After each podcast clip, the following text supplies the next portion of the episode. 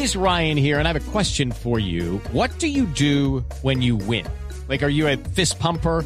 a woohooer, a hand clapper, a high fiver. I kind of like the high five, but if you want to hone in on those winning moves, check out Chumba Casino. At ChumbaCasino.com, choose from hundreds of social casino style games for your chance to redeem serious cash prizes. There are new game releases weekly, plus free daily bonuses. So don't wait. Start having the most fun ever at ChumbaCasino.com. No purchase necessary. BGW. Void were prohibited by law. See terms and conditions. 18 plus.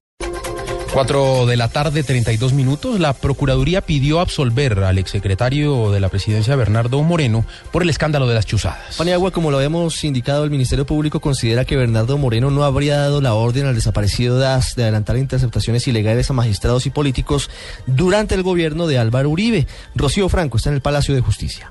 Mucha atención que la Procuraduría General de la Nación acaba de pedir la absolución del secretario de la Presidencia, Bernardo Moreno, quien está vinculado en este proceso de las chuzadas. Para el procurador no hay ningún delito porque sencillamente él no dio la orden de interceptar a ninguna persona y plantea que solicitar información no es ningún delito. Señala que uno de los delitos, abuso de la función pública, ya está prescrito y que no existe ningún tipo de prueba para señalarlo de violación de Comunicaciones ha arremetido en contra de la fiscal del caso, Victoria Parra, al señalarla de sesgada, parcializada y con una declaración política, al señalar al presidente Uribe como el destinatario de la información y como la persona que orquestó todo este tema de las interceptaciones ilegales. Ha señalado no les llama la atención tanta parcialidad, le dijo la Corte Suprema de Justicia.